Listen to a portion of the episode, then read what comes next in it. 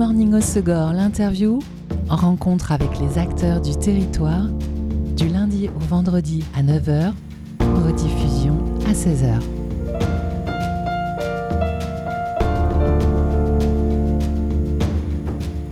Bonjour à tous, bienvenue dans Good Morning au Segor, l'interview sur Web Radio. Aujourd'hui, je vous propose de prendre quelques minutes pour se pencher sur l'état de notre planète en compagnie de deux experts de Surfrider Foundation. Surfrider, association à but non lucratif qui œuvre pour la protection de l'océan et du littoral, fondée par des surfeurs en 1990 et qui intervient aujourd'hui dans plus de 12 pays à travers de nombreuses antennes bénévoles. Et aujourd'hui, nous allons nous pencher plus particulièrement sur la qualité des eaux et leur pollution en compagnie de Marc Valmassoni, expert en qualité de l'eau, et Abinalou, experte pour la pollution. Bonjour à tous les deux. Bonjour Elise. Bonjour. Bienvenue chez nous. Été dense encore pour notre planète et notre territoire n'y a pas échappé. Du côté du Pays Basque, vous avez notamment mené cet été une action fin juillet aux côtés de l'association Beachy pour alerter le public sur les dangers de l'algue toxique qui a proliféré sur le littoral basque, l'Ostreapsis, je ne sais pas si je prononce bien. Ostreopsis ovata et siamensis. Ah bah voilà. Deux sous-espèces, tout à fait. Et donc, euh, ces algues toxiques qui sont en fait des manifestations concrètes des conséquences de la crise climatique et du réchauffement des eaux Alors, ce qu'il faut savoir, c'est que l'Ostreopsis, hein, pour reprendre la terminologie, le bon nom, euh, c'est une algue qui est originaire plutôt des milieux tropicaux. Euh, c'est vrai qu'on la retrouve de plus en plus sur nos territoires européens, donc c'était principalement sur la façade méditerranéenne et depuis 2-3 ans maintenant sur la façade sud-atlantique. Alors, deux facteurs qui sont euh, plutôt euh, bien représenté dans la littérature, hein. ça va être effectivement les effets du changement climatique. Hein. Les masses d'eau se réchauffent de plus en plus tôt euh, dans la saison. Elle a trouvé clairement un terrain propice pour son installation, son développement. Et euh, également l'autre origine qui est couplée à celle-ci, c'est les eaux de ballast. Alors pour faire très simple, c'est qu'un bateau pour circuler a besoin et pour se stabiliser d'avoir des eaux qui sont remplies dans ses cales et qui véhiculent d'un secteur A, d'un point A à un point B, et qui auraient en fait transvasé des eaux d'un secteur tropical plutôt en Méditerranée, qui aurait véhiculé euh, voilà, cette espèce, on va dire, invasive et euh, exotique, qui n'est pas du tout endémique de euh, de nos façades européennes. Ok. Et donc cette action, vous l'avez menée parce que l'idée c'était d'alerter sur les politiques, euh, sur les enjeux d'information à propos de cette algue. Et euh, parce que la conclusion c'est que quand elle est présente, il faut tout simplement interdire la baignade, y compris quand c'est en plein été et y compris en pleine saison touristique. Exact. Hein. c'était surtout pour alerter d'un point de vue voilà les impacts du changement climatique et euh, également donc en s'associant effectivement avec BC hein, pour cette action un petit peu coup de poing alerte, ce qu'on aime se, se, prononcer comme une ONG aussi d'activistes militants positifs parce que voilà, on n'est pas non plus dans la, critique systématique, mais plutôt dans l'accompagnement. Euh, et c'est vrai que c'est quelque chose de très euh, marquant et visuel. Hein. L'apparition de cette algue depuis 2-3 ans euh, témoigne clairement de, problématiques en, lien avec le réchauffement climatique, qui peut être aussi raccordé à tout ce qui est les problèmes d'artificialisation des sols, le problème de sur, sur un urbanisme croissant aussi au Pays Basque, hein, qui apporte peut-être aussi quelques polluants par les ruissellements dans le milieu, et qui serait tout ça couplé voilà, à, à cette apparition d'algues qui peut avoir un impact pour notre santé, mais également pour la biodiversité.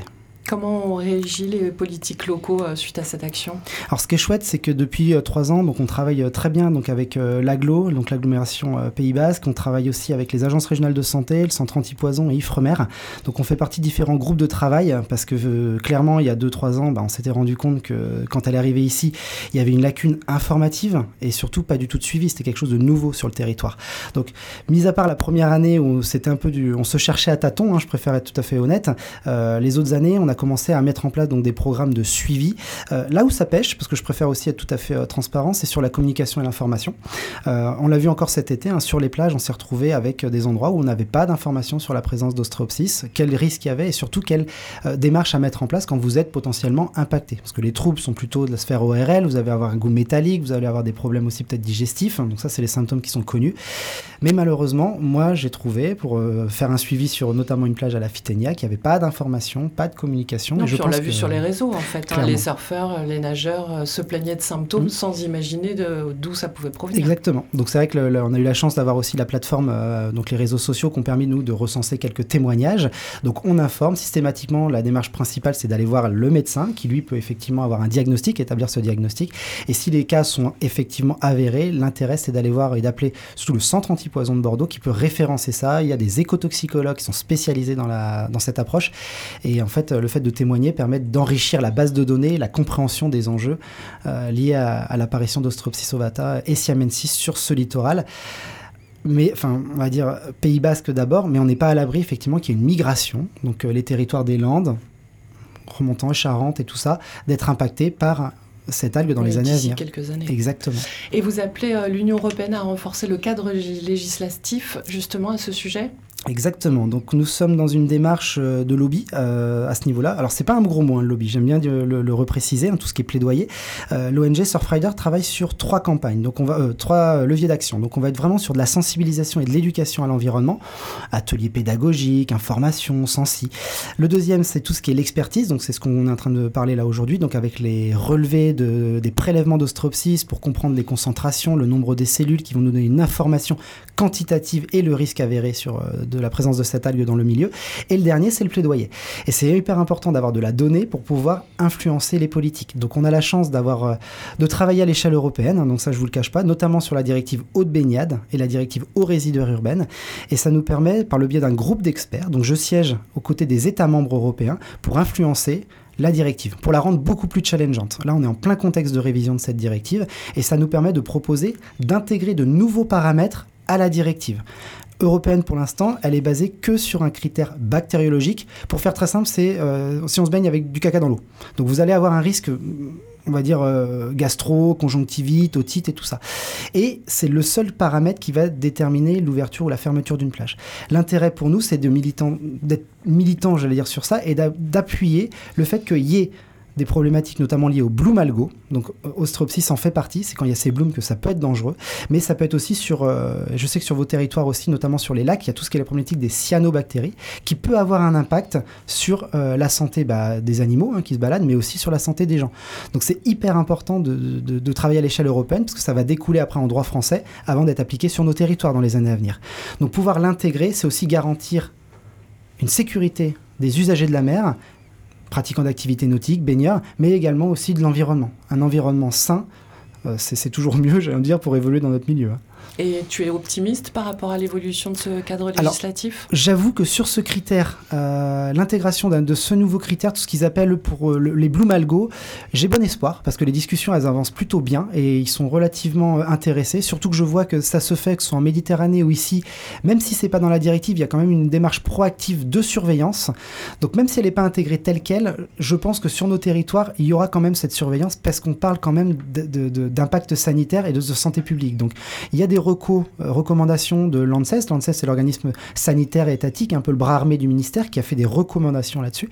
Et on attend maintenant la note euh, du ministère de la Santé qui va découler probablement pour l'année prochaine, avec vraiment euh, des lignes, voilà, qu'est-ce qu'il faut suivre, comment faut le suivre, qu'est-ce qu'on doit mettre en place. Et là aussi où je suis très optimiste, c'est que dans cette recommandation, elle s'arrête pas aux zones de baignade, mais elle s'intéresse aussi aux zones récréatives. Sur nos territoires, que ce soit les Landes ou les Pays Basques, on est quand même sur des secteurs où le surf, je l'apprends à personne, et c'est toute l'année. La baignade, c'est un focus effectivement très saisonnier avec oui, des ailes de saison. On va commencer en avril, en septembre, octobre. L'intérêt pour nous, c'est de surveiller à l'année et des critères qui sont euh, potentiellement dangereux pour les gens. Il sachant qu'en hors saison, quand les zones de baignade commencent à ouvrir que le week-end, ça veut dire que le vendredi, on peut y aller forcément. Non, et les gens ont besoin d'infos toute l'année. Et d'une manière générale, quel est le meilleur moyen de s'informer sur la qualité des eaux de baignade au Pays Basque, dans les Landes, avant, de, avant une session, avant une baignade? Alors, moi, ce que je préconise, c'est qu'il y a un réseau officiel. En saison, vous, vos eaux sont euh, monitorées, sont surveillées, donc avec des prélèvements euh, bactériologiques. Euh, le site qui référence tout ça, donc c'est Santé Baignade Gouv. Vous tapez ça sur Internet. Donc, c'est le site du ministère de la Santé qui vont vous donner les informations sur l'état sanitaire de vos masses d'eau. Au Pays Basque, on a la l'application Calilo, qui va référencer aussi les, les, données officielles, mais également d'autres prélèvements qui sont effectués par la collectivité. Ce qu'on appelle en gestion active, la mairie, de façon complémentaire du réseau officiel, va faire des prélèvements et par le biais de cette application, va communiquer les résultats ou l'information sur euh, oui ou non l'eau est dangereuse, oui l'eau euh, on peut se baigner, avec ce qu'on appelle la flamme violette. Alors peut-être que dans les Landes, vous avez cette flamme violette pour cause de pollution. Donc ça, c'est hyper important de la respecter, parce que vous pouvez avoir une maladie. Dans les Landes, euh, je sais que vous avez aussi le syndicat qui s'occupe de la surveillance de vos eaux intérieures, parce que vous avez les lacs aussi hein, sur votre territoire, et les eaux marines. Et du coup, vous pouvez avoir les informations en saison sur leur site dédié. vous tapez un eau baignade Landes et vous allez tomber sur le site qui référence ça plus en local. Mais en tout cas, sur le site ministériel, donc santé, baignade, gouv, vous avez toutes les eaux euh, métropolitaines et également de nos euh, territoires euh, ultramarins. Et est-ce que ces prélèvements, ces études analysent tout ce qui peut nous faire du mal ou ça reste que bactériologique Non, malheureusement, on est sur des critères bactériologiques. Donc, du coup, vous allez avoir une information bactériologique, donc entérocoque et Escherichia coli, qui sont des indicateurs d'une pollution d'origine fécale. Euh, donc, c'est pas parce que euh, on en retrouve, c'est pas celles-ci qui sont dangereuses. Hein, c'est parce que si on les retrouve en grande quantité, il peut y avoir d'autres agents pathogènes qui eux sont dangereux pour votre santé. Mais tout ce qui est euh, pollution chimique, tout ce qui est pollution organique, même les déchets, on va en parler, je pense, tout à l'heure qui est aussi une cause de, de, blessure, hein, qui est aussi une cause de dangerosité pour l'environnement. Il faut rappeler que la directive haute baignade, elle a un enjeu sanitaire, mais elle a un enjeu environnemental, et clairement il est oublié dans cette directive. Et le déchet fait clairement partie des pollutions en plus visibles et qui peut impacter sanitairement le sable et aussi la colonne d'eau. Donc c'est vrai que ça, c'est pas d'information dans la directive, c'est des choses sur lesquelles on milite pour justement après des choses puissent être mises en place au sein des collectivités. Donc ma collègue Sabine, je pense, en parlera tout à l'heure euh, beaucoup mieux que moi. Mais ça permet effectivement d'avoir une vision pas seulement curative, c'est-à-dire pas nettoyer, mais d'avoir une vision préventive, et travailler avec les collectivités sur cette pollution visible. Et ce qu'on essaie de faire, c'est travailler de la même façon avec les pollutions chimiques. Parce que pour l'instant, le lien de causalité entre une pollution chimique et un impact sanitaire n'est pas encore avéré. Et c'est pour ça que l'ONG a différents travaux.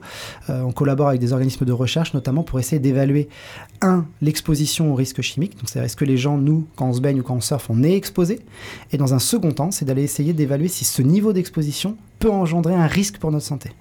C'est des études assez longues parce qu'on est sur de l'expérimental et, et de l'innovant. En tout cas, ça avance. Ça avance.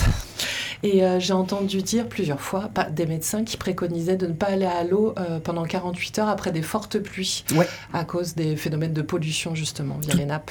Tout à fait. Donc ça, ce sont les grandes recours. Hein. Enfin, là, moi, je suis l'avis euh, médical, mais là, le, tout simplement le bon sens.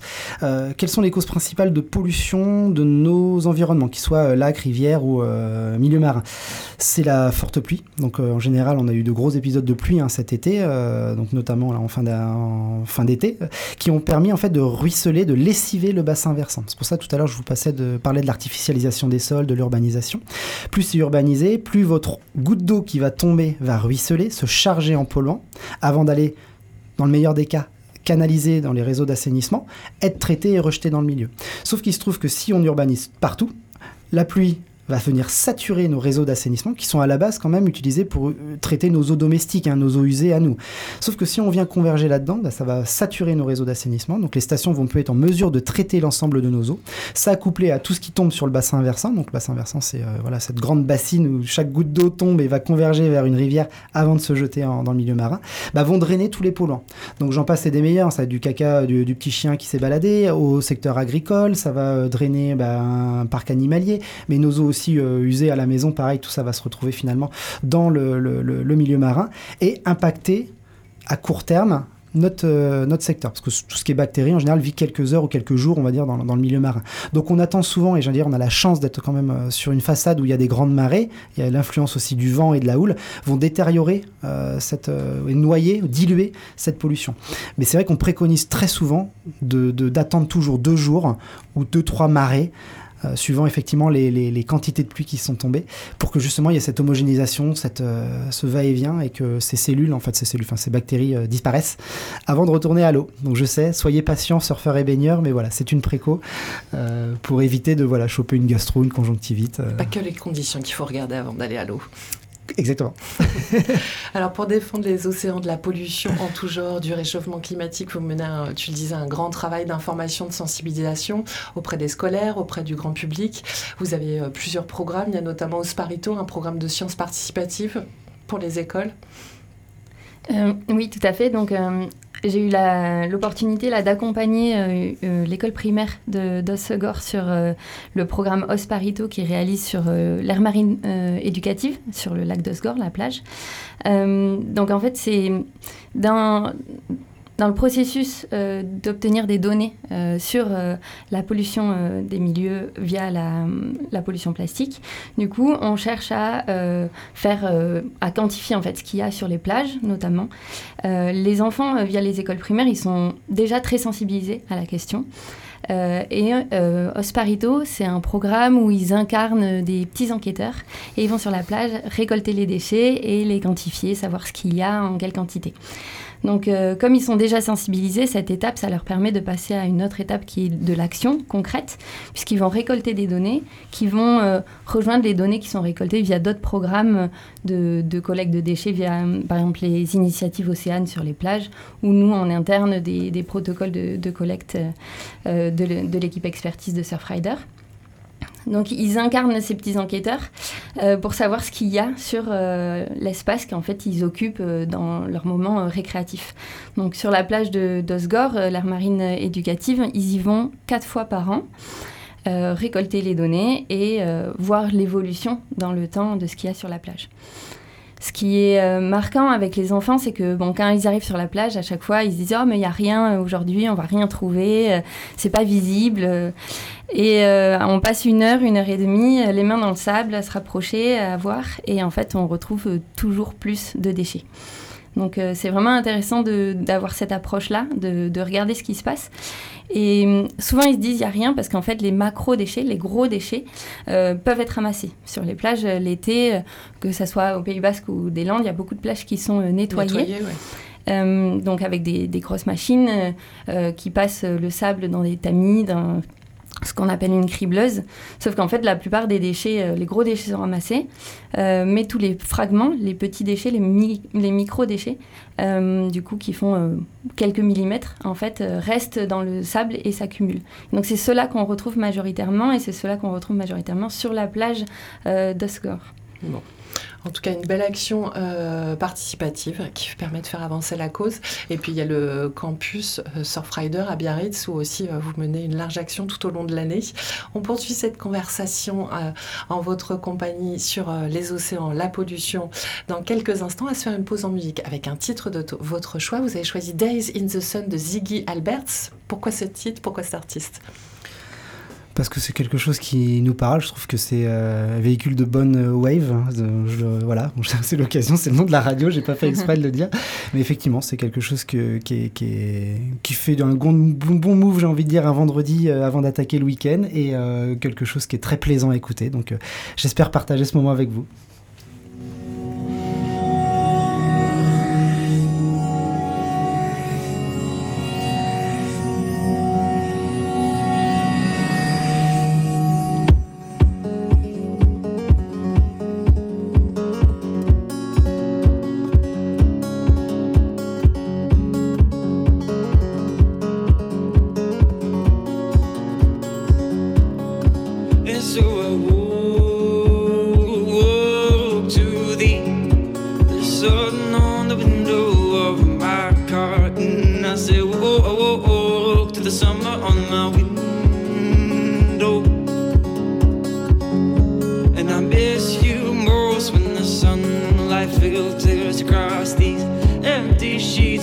days in the sun with the cold on your cheeks.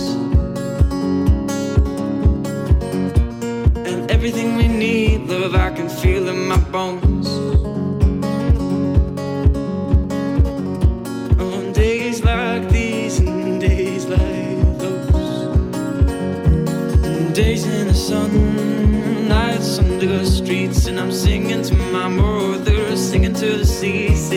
singing to my father, singing to the trees, singing to the things that I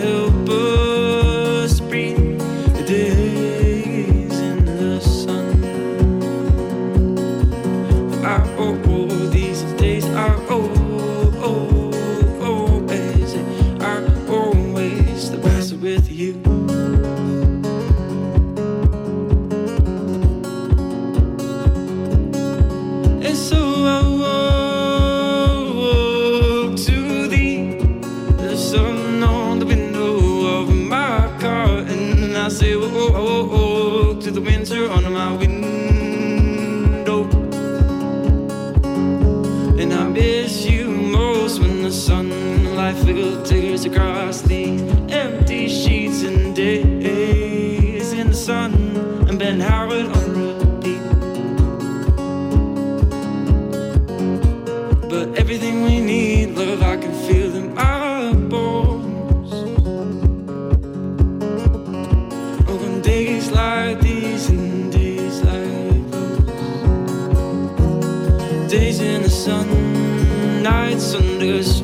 and I'm singing to my mother, singing to the sea. See, I've been singing to my father, singing to the trees, singing to the things that help us breathe. And days in the sun, nights under the streets, and I'm singing to my mother, singing to the sea. See, I've been singing to my father, singing to the trees, singing to the things that help us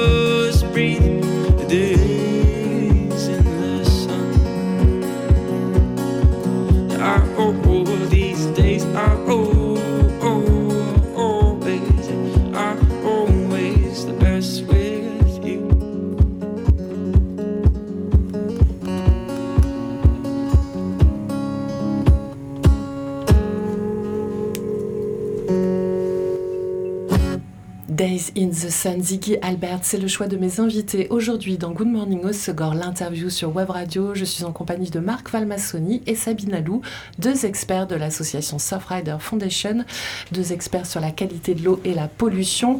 On, on poursuit avec la qualité des eaux en rivière et la pollution avec toi, Sabine, en charge du programme Plastic Origins, qui s'adresse euh, alors aux amoureux des océans, évidemment, mais aussi aux citadins, aux montagnards, aux amoureux des rivières, car l'idée du programme, c'est vraiment d'endiguer la pollution marine à la source, avant que ça n'arrive dans l'océan. Ouais, tout à fait. En fait, pour faire le lien avec la plage, là, quand on est sur la plage de Sgor, par exemple, et qu'on observe les déchets, euh, finalement, on, subit, enfin, la plage subit un peu la conséquence de ces déchets qui sont euh, euh, transportés par les courants et les marées et qui s'échouent sur les plages. Ces déchets, d'où ils viennent? Ils viennent principalement de l'intérieur des terres. Donc, c'est des déchets issus des activités humaines sur les continents et qui sont transportés par les rivières, le vent, plein de facteurs. Mais les rivières sont un- une voie de transfert très importante pour ces déchets entre le continent et les océans. Donc c'est pour ça que depuis quelques années, Surfrider focalise aussi son énergie sur savoir bah, d'où viennent les déchets et remonter à la source, à l'origine de cette pollution pour euh, bah, la limiter euh, au niveau de l'océan. Alors ce programme, il permet une cartographie euh, qui mêle sciences participatives, intelligence artificielle, et euh, la cartographie réalisée par des volontaires via l'application euh, Plastic. Oui, l'application pour nous, c'est un moyen en fait de diffuser le protocole de collecte de données. Donc on a parlé de sciences participatives où on impliquait euh, les citoyens. Euh, c'est un moyen de, le faire via cette application. Elle est euh, accessible à tous et gratuite. Et elle permet, en parcourant les cours d'eau, à pied ou embarqué, de signaler la présence des déchets que l'on va observer le long des berges qui sont échoués sur les berges. C'est une partie des déchets, bien sûr, parce que c'est ceux qu'on peut voir à distance, ceux qui sont bloqués dans les berges. Il y a toute une partie des déchets qu'on ne verra pas, ceux qui coulent, ceux qui sont transportés par les cours d'eau.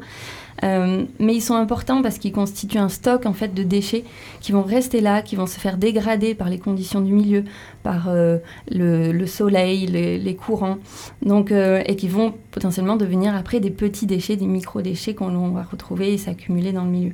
Donc c'est important pour nous en fait d'avoir cette vision globale de la répartition des déchets dans les cours d'eau. Parce que euh, aujourd'hui, c'est aussi un outil qui va nous servir de plaidoyer. Donc, on a parlé de, du lobby, de- dans le même procédé pour la pollution plastique. À partir des données de terrain, on va pouvoir appuyer euh, nos plaidoyers au niveau euh, national et européen. Aujourd'hui, il y a une directive euh, cadre sur l'eau euh, qui euh, réglemente ou en tout cas qui caractérise les cours d'eau en fonction de leur état de pollution.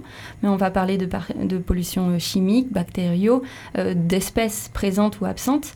Euh, mais la pollution par le plastique et du coup par les déchets est aussi la grande oubliée de cette directive cadre. La cartographie se fait dans toute l'Europe?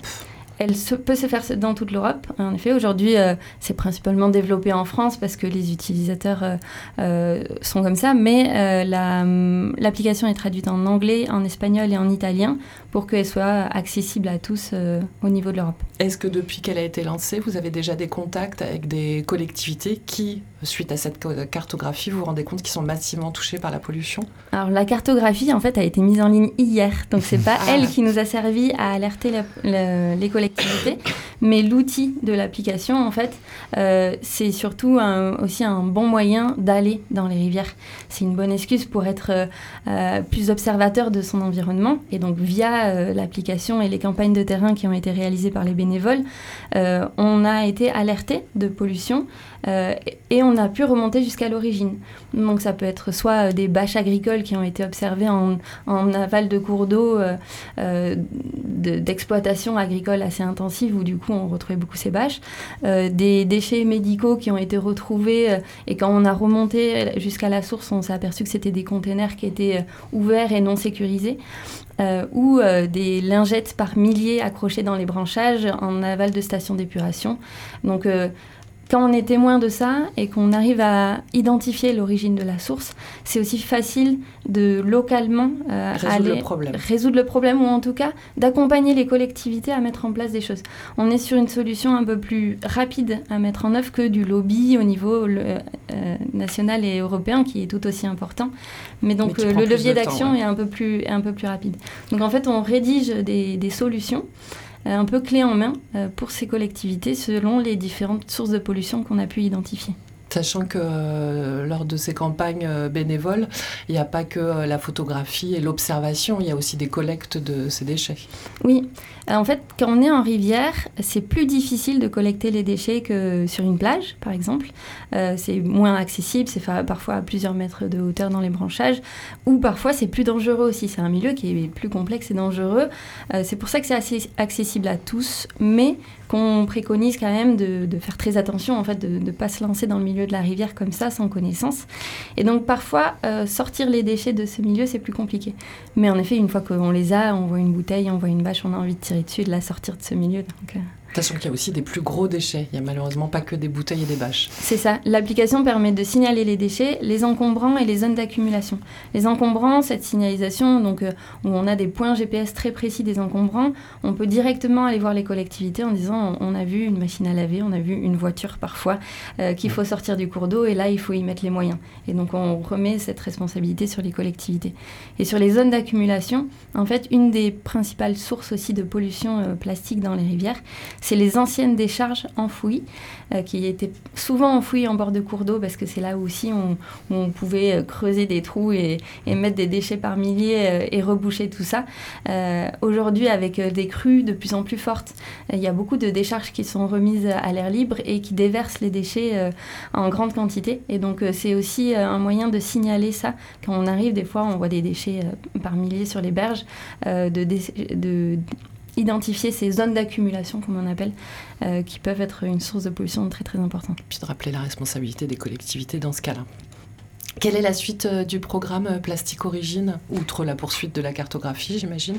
Ben, En fait, ça s'inscrit dans un objectif plus global euh, au sein de Surfrider sur euh, les déchets aquatiques. Euh, c'est tout un programme où on a plein de petits, de petits projets comme ça, comme Osparito ou comme Plastique Origine. c'est montrer qu'en fait, la seule solution, véritablement, c'est d'arrêter l'introduction du plastique dans le milieu et du coup de limiter, voire d'arrêter sa production beaucoup plus en amont. Donc en fait, même s'il y a plein de projets, on œuvre tous pour le même objectif qui va être de limiter cette introduction dans le milieu. Et puis limiter l'utilisation de plastique en, amont. L'utilisation, la production aussi par les industriels, on, vise plusieurs, euh, plusieurs leviers pour, euh, pour limiter ça. Comment vous êtes arrivés euh, tous les deux au sein de l'association Surfrider? Eh ben moi, j'ai un parcours plutôt d'écologie aquatique. Je travaillais sur les poissons avant, mais donc le milieu de la rivière m'a toujours, a toujours été très important pour moi. Je viens du Béarn et les gaffes du Béarn, j'ai vécu dedans. Et c'est comme ça, c'est par la rivière que je suis arrivée jusqu'à l'océan.